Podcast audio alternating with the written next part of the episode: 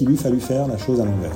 Un, il fallait dire on veut aller vers le cloud public, on veut s'appuyer sur les acteurs locaux, on va créer la commande publique. Et les Américains, s'ils veulent répondre à nos appels d'offres, qu'ils se débrouillent et qu'ils montent des consortiums, des joint ventures. Les éclairs du numérique, le face-à-face.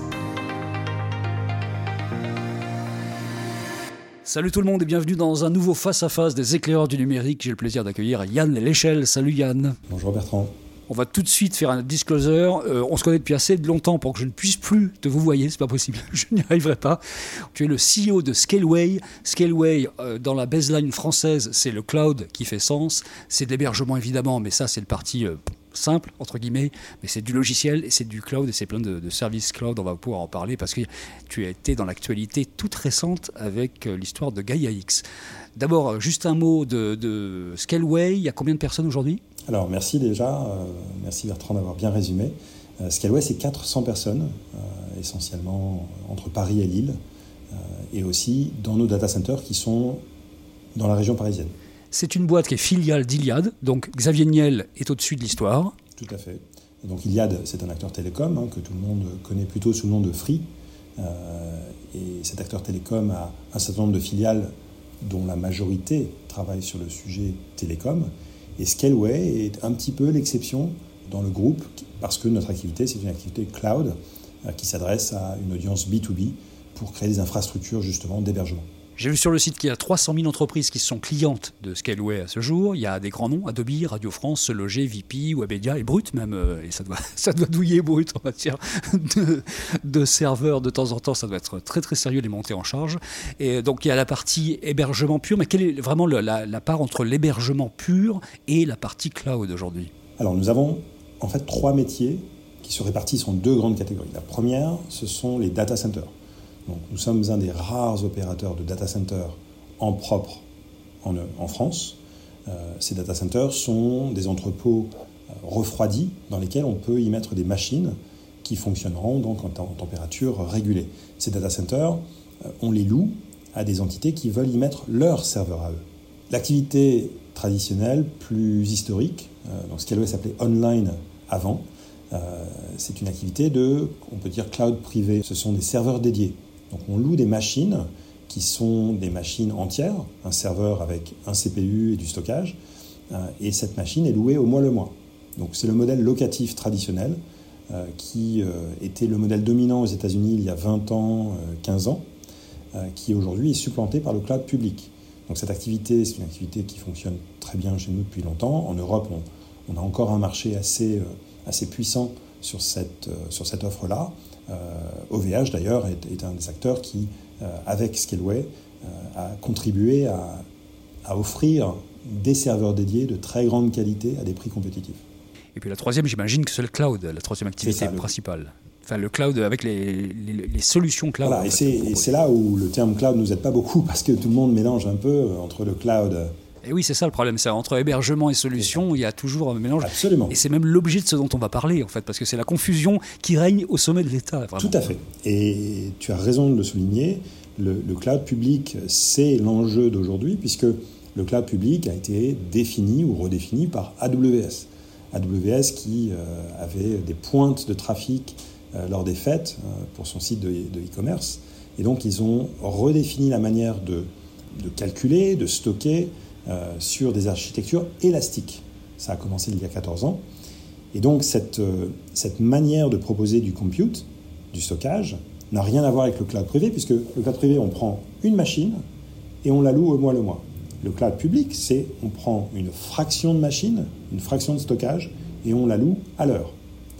Et on peut la composer, faire donc beaucoup plus qu'une machine, on peut faire 10, 20, 30 machines, et réduire à une demi-machine donc on parle de virtualisation, d'élasticité. On gère les montées en charge en fait aussi. Voilà, c'est ça. C'est ça. C'est ce, qui, ce qui permet de monter euh, en charge évidemment rapidement, d'une part, et de ne payer qu'à l'usage. Donc c'est un modèle extrêmement souple, mais la complexité ici, c'est qu'il faut énormément de logiciels pour pouvoir orchestrer cette fragmentation de ressources, cette distribution de ressources, et la promesse du cloud qui est aussi d'avoir une redondance sur le stockage. Donc c'est pas magique, hein, il faut beaucoup de software. Tu as marqué un peu les esprits il y a quelques jours à peine avec Scaleway qui a annoncé euh, avec fracas quitter Gaia X, qui est le projet donc initié par les Allemands, qui est un réenchantement de la data européenne, en fait, reconstruire une forme de souveraineté européenne. Le problème, c'est qu'apparemment, entre euh, Scaleway, les Français, même de façon plus générale, qui sont dans le web, et puis qui connaissent un peu les sujets, et puis les Allemands, il y a peut-être de temps en temps des problèmes de compréhension sur ce qu'est même la notion de souveraineté. Et tu as dit, je n'ai plus de temps à perdre avec un projet gangréné de l'intérieur par les GAFAM à la tribune, parce qu'en fait, à Gaia X, il y avait un peu tout le monde. Il y avait tous les Américains qui étaient là, il y avait Amazon, Google, Microsoft, il y avait les Chinois, il y avait Huawei, il y avait Alibaba.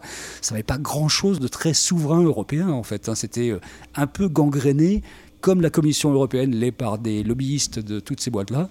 Un peu gangréné quand même, non? C'est exactement ça. Euh, et c'est intéressant que tu le présentes comme ça, puisque la notion même de souveraineté n'est même pas un sujet chez, chez C'est-à-dire que le conscient mm. collectif, qu'il soit français ou allemand, euh, s'imagine qu'en réalité GaiaX était là pour apporter de la souveraineté. Pas du tout. Le projet allemand initial, et on doit leur reconnaître cette, euh, cette genèse et cette bonne idée, c'était de fédérer les acteurs américains, parce que les Allemands n'ont pas de cloud provider, comme OVH, comme Scaleway, comme Outscale les Allemands ont très très peu d'acteurs chez, eux qui fournissent autant de services que nous, les Français. Bon, c'est comme ça, hein, c'est factuel, c'est pas un jugement. Mais en Allemagne, les acteurs travaillent avec les acteurs américains de manière prédominante. Alors en France aussi, on va dire, les grands groupes travaillent aussi avec euh, ces grands fournisseurs. Eh bien, les Allemands avaient imaginé de fédérer ces acteurs et de créer euh, des data spaces, c'est-à-dire régulés par la data autour d'un framework commun. Les Français se sont rattachés au projet. Euh, moi, j'ai rejoint Scaleway il y a 19 mois, donc j'ai récupéré le dossier Gaia X. Ah oui, petite parenthèse, quand même, tu l'as rejoint en mars 2020, la super période pour rejoindre, c'est-à-dire juste au moment du confinement. Deux, semaines avant. Voilà. C'était une, belle introduction en matière. Euh, et finalement, ça ne nous a pas empêché de croître. On est passé de 200 à 400 personnes. Bah, comme quoi, tu vois. Voilà, pendant la, pendant la pandémie et toutes tous ces confinements. Euh, et on est même devenu une entreprise qui, accepte le full remote euh, pour, les, pour les collaborateurs actuels ou nouveaux. Euh, fin de parenthèse. Et donc le, sujet de GaiaX est un sujet qui, a une, histoire particulière. Donc ça commence par une initiative allemande. Les Français se sont rattachés au projet. Les Français eux-mêmes, dans les 11 fondateurs français combinés avec les 11 acteurs allemands, il y a trois fournisseurs de cloud. C'est quand même particulier. Et pour nous, donc je parle un petit peu au nom de, d'OVH et, et d'Outscale, avec qui nous discutions au quotidien, eh bien, on, était aussi dans l'idée de se dire, mais finalement, tout ça doit aussi bénéficier des fournisseurs de cloud européens dont nous faisons partie, et nous sommes non négligeables dans ce dispositif. Et de toute manière, le conscient collectif des, euh, commentateurs, des analystes, euh, du grand public, c'était que GaiaX était là pour résoudre la souveraineté. Pas du tout. Euh, mais moi, je me suis battu il y a déjà un an où j'ai donné un ultimatum parce que le board voulait inviter les Américains dans la gouvernance. Et j'ai dit non.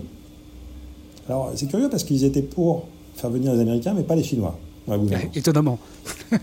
Étonnamment.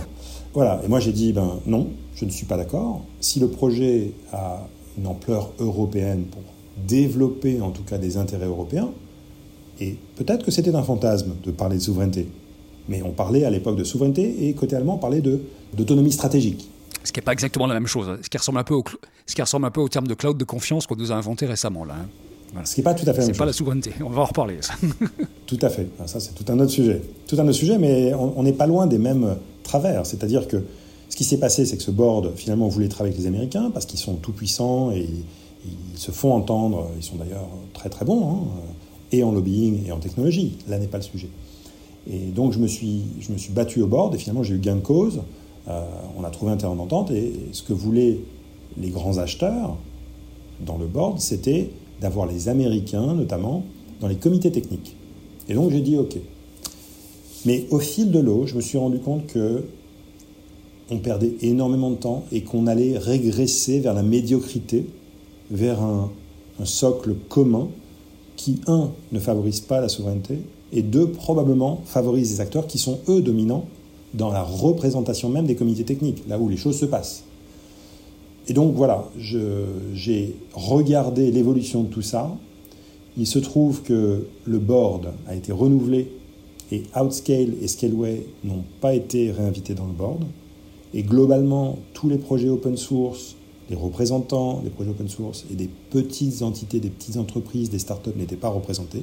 S'est retrouvé avec un board largement composé de grands groupes, largement composé d'acteurs qui ont déjà des relations stratégiques avec les GAFAM et ou des personnes qui elles-mêmes travaillaient pour des GAFAM. Et donc la composition du board, même si elle est restée purement européenne, est parfaitement biaisée. Il suffit de regarder. Et on voit très très bien que les préoccupations sont celles non pas de développer la souveraineté, mais de développer le cloud, la consommation du cloud. Voilà. Est-ce qu'on pourrait dire que Gaia X, qui est un modèle euh, initié par les Allemands et qui a une dimension européenne, est un petit peu représentatif de ce qui se passe aussi dans les esprits en France, sur le marché français, avec les représentants français. Parce qu'il y a quand même cette notion-là que d'une certaine façon, moi je me souviens qu'il y a cinq ans encore, quand on parlait de souveraineté numérique, dans l'esprit général des élites françaises, c'était réglé. Il n'y a même pas de débat, il n'y avait pas de souveraineté numérique, c'était trop tard, on avait perdu la partie et on passait à autre chose. Donc merci, au revoir, il n'y aura plus rien à voir du côté de la data. Ça change assez doucement, mais c'est resté très très dans les esprits, notamment des décideurs, tout ça. Je ne parle même pas des DS qui pensent que de toute façon, c'est mieux vis-à-vis du patron d'avoir euh, AWS parce qu'au moins c'est rassurant. Ou IBM, hein Ou IBM, parce que si jamais ça merde, de toute façon je suis couvert, j'ai pris le meilleur du marché, j'ai pris le leader. Donc voilà. Et, le plus cher. Mais est-ce qu'il y a cet état d'esprit en France dans les élites qui bougent ou pas finalement? Il n'a pas l'impression de bouger beaucoup quand on regarde ceux qui sont au pouvoir. Euh, Alors si, si, si, les choses changent aussi parce que les citoyens ont une vue plus nuancée sur le sujet. Les choses sont très différentes aujourd'hui après la pandémie, après la crise des masques, par exemple. Hmm. La France, l'Europe se rend compte qu'elle n'est pas capable de produire ses propres masques. Et on a vu très bien euh, Trump se positionner très clairement contre la Chine, avec une posture America First. Et Biden n'est pas très différent non plus dans cette posture America First. Donc qu'est-ce que cela évoque par rapport à l'Europe C'est qu'en fait, nous ne sommes qu'un porte-monnaie pour les Américains? Euh, et, les Chinois aussi. Donc si nous sommes faibles, nous n'allons pas pouvoir participer à la conversation importante du numérique de demain. Donc ça, c'est mon constat. Et donc, même si tu as raison, il y a quelques années, il y avait un constat peut-être que c'était plié et que nous n'avions pas de souveraineté numérique, eh bien aujourd'hui, il faut avoir le courage de le dire, c'est pas mieux. On n'a toujours pas de souveraineté numérique, on en a encore moins. Donc la vraie question est de savoir si l'indépendance stratégique d'un point de vue numérique est un, est un sujet que l'on veut adresser, moi je considère que oui. Puis c'est aussi mon job en tant que CEO de Scaleway de faire que Scaleway devienne un acteur euh, significatif. Mais en dehors de Scaleway, et si je prends un peu plus de hauteur en tant que citoyen français européen, il faut que Scaleway, OVH, Outscale, euh, Clever Cloud, euh, Plus Server, Yonos, Hetzner, je cite tous ceux que je, auxquels je pense, euh, euh, top of mind, euh, au niveau européen, il faut qu'on fournisse 30% de nos besoins, minimum. Or, on est à moins de 2%. Il y a un problème. Donc, comment est-ce qu'on passe de 2% à 3, 4, 5, 10, 30 donc il y a un enjeu de réindustrialisation qui finalement a fait jour avec, euh, avec la pandémie. Donc finalement ça ferait partie aussi d'un schéma de réindustrialisation que de dire on doit aussi reprendre la main sur euh, des serveurs ici euh, localement. Mais surtout il y a quand même l'idée qu'il faut reprendre la main sur le traitement de nos data parce que c'est un enjeu de démocratie pour demain. Et on voit bien que notre démocratie est d'une fragilité absolue en ce moment. Donc garder la main sur les data c'est important. Est-ce que le Cloud Act était dans les discussions du côté de Gaia X, par exemple, est-ce qu'il est dans les discussions que tu peux avoir en France sur le fait que, par exemple, le cloud de confiance, c'est du cloud out déguisé en hébergement local potentiellement, en tout cas? Excellente question. Pas du tout. Le Cloud Act n'a pas été mentionné dans Gaia X, ne fait pas partie des facteurs. C'est très intéressant. Donc les Américains peuvent avoir les backdoors qu'ils veulent sur tous les serveurs, continuer tranquillement à avoir toutes les informations, et ça marche comme ça. Hein. GaiaX ne, ne, traite pas le sujet. Donc euh, on voit très bien que c'est un sujet qui a été, euh, euh, en tout cas, mis sur le devant de la scène en France, beaucoup plus que dans d'autres pays peut-être. en France, on a aussi des administrations. donc toi, tu, tu parlais des élites. je trouve qu'on a quand même la chance d'avoir un gouvernement qui se préoccupe du sujet et qui essayent de faire bouger les choses. Donc ça, je pense qu'on peut leur donner beaucoup, beaucoup de crédit sur ce vecteur-là. quand Cédrico fait du foot avec un t-shirt Google, ça ne te fait pas frémir en fait du tout. C'est une blague. Hein. oui, mais je, en fait, je m'en fiche. Pour moi, c'est pas le sujet. Alors, c'est la mauvaise pub, c'est la pub euh, peut-être déplacée, ou, alors c'est une maladresse, ou je ne sais pas. Et, en, réalité, je m'en fiche. C'est pas ça le problème. Euh, c'est beaucoup plus grave que les acteurs dominants sponsorisent et donc indirectement payent euh, les salaires des permanents qui sont dans le GAIX et qui vont définir ce fameux, ce fameux métacloud européen. Donc, non, non, moi je trouve que nos politiques s'intéressent au sujet et on est dans une, dans une volonté qui est complexe à mettre en œuvre, mais que l'on peut apprécier en tout cas. Ils veulent faire deux choses à la fois, du en même temps. ok? C'est assez thématique. En tout cas, on peut, on peut apprécier l'objectif, qui est de dire on a un problème avec le Cloud Act, on veut le résoudre. D'ailleurs, c'est même plus que deux choses, c'est trois, trois, quatre choses en même temps. On a un problème de, Cloud Act, il faut le résoudre. On a un problème avec Office 365 qui euh, n'est plus disponible on-premises et donc la version cloud nous est imposée. Et donc, à cause du Cloud Act, il faudrait une version qui ne soit pas soumise au Cloud Act. Ensuite, on a un problème avec euh, le gouvernement les administrations qui ont besoin de moderniser leur, euh, leur offre logicielle pour rendre des services aux concitoyens. Donc, euh, Amélie de Montchanin est en charge de la doctrine du cloud au centre. C'est-à-dire, allons vers le cloud public pour créer des services beaucoup plus élastiques, beaucoup plus souples, beaucoup plus dynamiques pour adresser les besoins des concitoyens. Merveilleux. Ensuite, on a l'ANSI qui a un enjeu cyber, de faire que l'on monte en compétence sur les enjeux cyber. Et donc tout ça mélangé a abouti à cette euh, doctrine cloud centre avec le cloud de confiance et une version qui est sortie le 17 mai 2021, une version théorisée de ce que pourrait être la solution miracle pour le gouvernement, c'est-à-dire une version de Azure sous forme de licence. Et alors là, je me dis, mais non, de quoi parle-t-on? Confiance, c'est un terme dont l'étymologie nous dit qu'il s'agit d'avoir foi en quelque chose. Donc, le gouvernement nous dit d'avoir foi en quelque chose. D'ailleurs, c'est intéressant parce que le cloud de confiance n'existe pas hein, aujourd'hui. Donc c'est clair qu'il faut avoir la foi. Donc la doctrine, c'est aller vers le cloud de confiance, sauf qu'il n'existe pas. Euh, pourquoi? Parce que la version ultime, c'est euh, travailler avec les meilleurs. Et là, je, mets des guillemets. Hein. travailler avec les meilleurs, c'est-à-dire euh, bah, ceux qu'on connaît, ceux avec qui on travaille déjà. Et là, en effet, les DSI sont rassurés de se dire, bah, finalement, c'est bien, on va, faire comme d'habitude mais en version sous licence, euh, qui d'ailleurs euh, obtiendrait, hypothétiquement, mais avec une bonne assurance, euh, le fameux Secnum Cloud. Donc, cette, cette, annonce, en fait, fait partie des deux piliers. Un, on va répondre à un problème juridique qui est le Cloud Act. Et deux, c'est arrivé beaucoup plus tard, beaucoup trop tard d'ailleurs. Et c'est là l'erreur. On va aussi financer la filière du cloud française alors qu'en fait, il lui fallu faire la chose à l'envers. Un, il fallait dire, on veut aller vers le cloud public, on veut s'appuyer sur des acteurs locaux, on va créer la commande publique, on va vous aider à monter en, capacité cyber. Et les Américains, s'ils veulent répondre à nos appels d'offres, eh bien, qu'ils se débrouillent et qu'ils montent des associations, des, euh, euh, des consortiums, des joint ventures. Eh bien, ça n'a pas été présenté comme ça je pense que malgré toute la bonne volonté de ce gouvernement, et je la reconnais, je la salue, euh, ils se sont pris les pieds dans le tapis. Yann, un mot de ce qui s'est passé avec le Health Data Hub et Microsoft. C'est quand même assez euh, représentatif. Et on a entendu un discours qui venait notamment de Cédrico, mais pas que, qui disait en fait on fait appel à eux parce que de fait ils ont la profondeur de champ des services qui permet de gérer tout ça, de gérer cette data, de la traiter, de la restituer, euh, voilà. Comme si finalement les acteurs français n'avaient pas cette possibilité-là, que c'était juste des hébergeurs capables de mettre une prise au cul d'un serveur et de délivrer quelque chose. Est-ce qu'il y a une part de quelque vérité que ce soit là-dedans Ou est-ce qu'aujourd'hui, la possibilité des services qui sont associés dans un service cloud général est au même niveau en France, avec des gens comme Scaleway par exemple, qu'elle peut être sur d'autres à tarif équivalent On est bien d'accord. Hein Ou à tarif inférieur. Oui, ou à tarif inférieur, parce qu'on sait aussi comment fonctionnent les tarifications, notamment d'AWS avec les startups françaises. Et je rappelle que Tariq Krim vient de faire un article euh, qui disait que 30% des budgets de ce qui est financé dans les startups françaises part directement dans les GAFAM, parce que c'est des frais notamment de services et d'hébergement de cloud qui, qui partent directement là-bas aux États-Unis. Donc à chaque fois qu'on finance une startup française, il y en a 30% qui partent là-bas.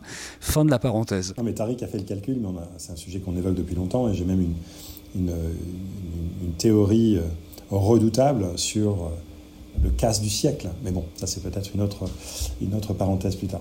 Donc est-ce que vous êtes aussi bon? Est-ce que vous êtes aussi bon? Franchement, c'est la, question. Alors, la, question n'est pas là. Déjà, il faut regarder dans la, dans, dans la séquence. Le Health Data Hub est une initiative qui s'est dit, voilà, on a besoin de faire quelque chose et on a besoin d'aller vite et de faire un prototype.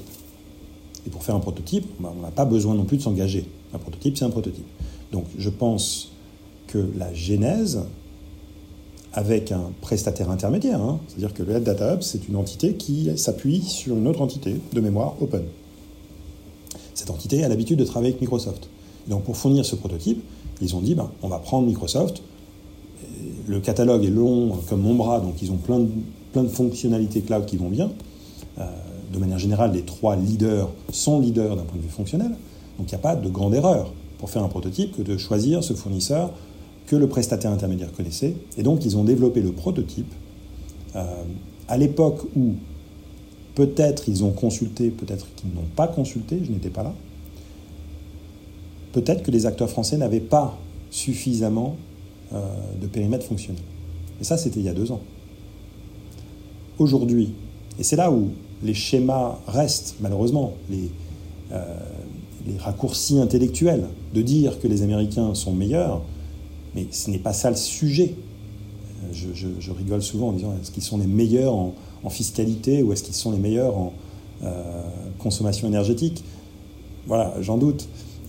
donc les meilleurs, c'est quoi? La réalité, c'est que l'architecture cloud public, c'est compliqué à faire et que dans certains cas de figure, aujourd'hui, les Français ont tout ce qu'il faut, notamment parce qu'on parle de commodité.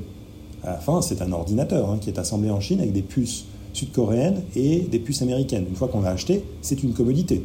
Donc faire du calcul du stockage et du transit, sur la base, c'est exactement la même chose. Alors ensuite, il faut de l'encryption, il faut du stockage redondé, il faut peut-être des, fermes de, calcul GPU pour faire du machine learning et de l'intelligence artificielle. Bon.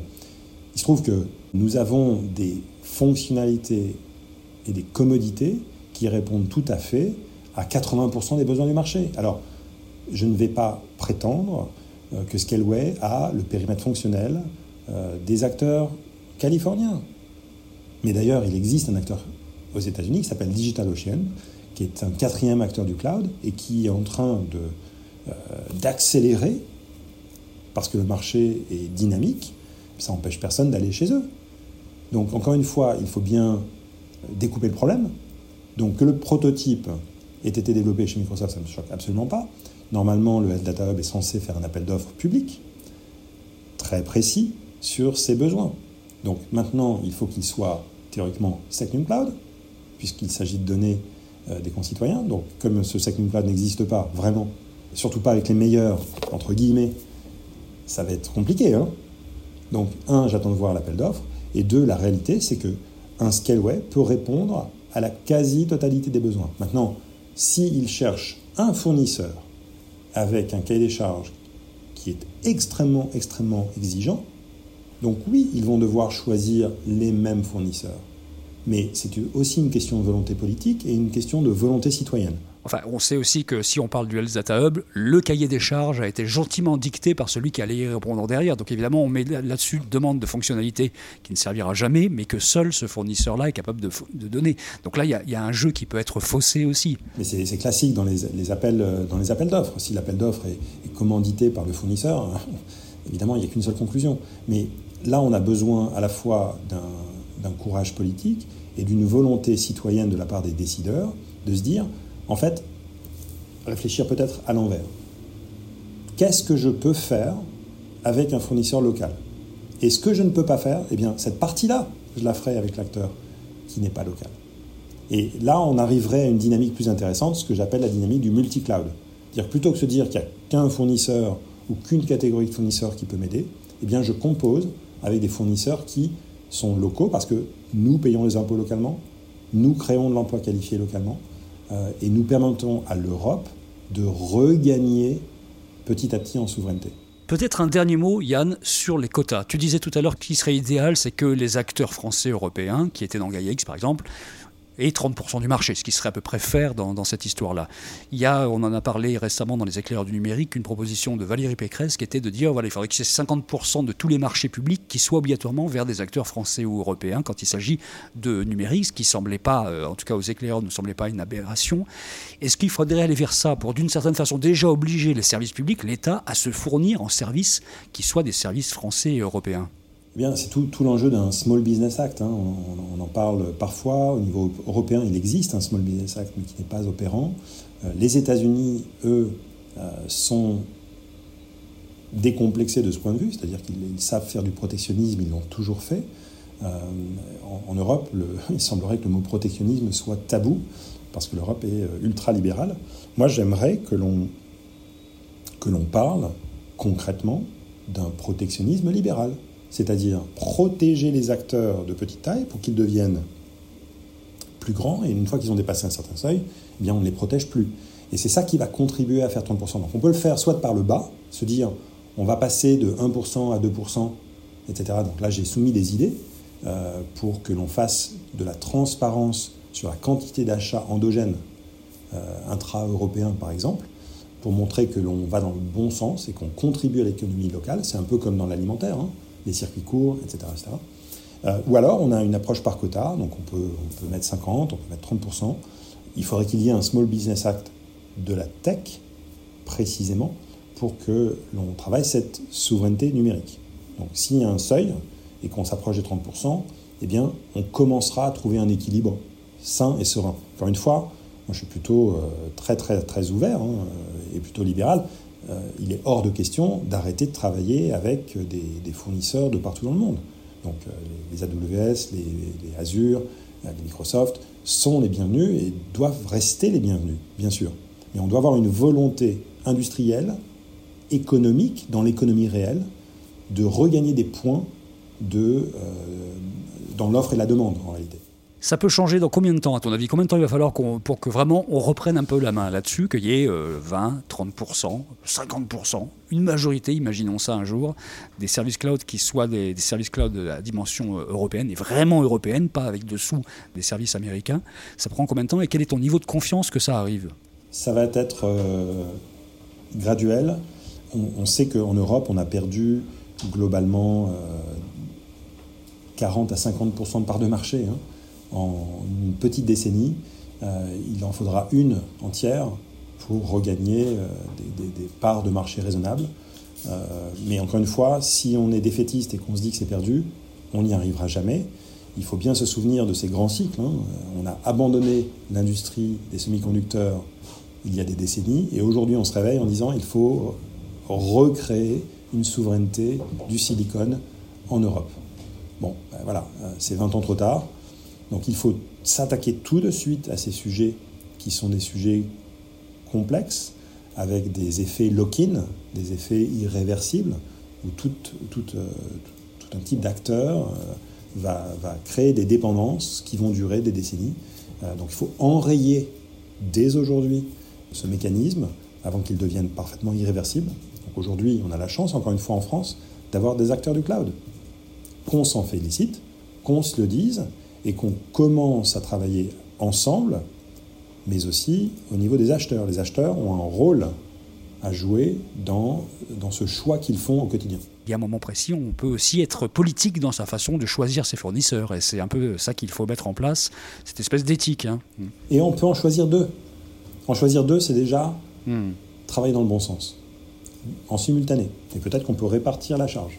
Merci beaucoup Yann Léchelle. C'est vraiment intéressant là, de, discuter avec toi de ces sujets-là parce que ça, éclaire un tout petit peu. Il y a beaucoup de, bêtises qui se disent sur ce sujet-là aussi. Hein.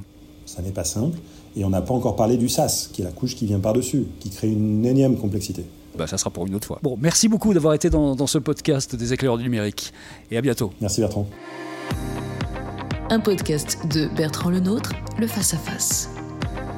Vous avez aimé ce podcast? Retrouvez-nous sur leséclaireursdunumérique.fr.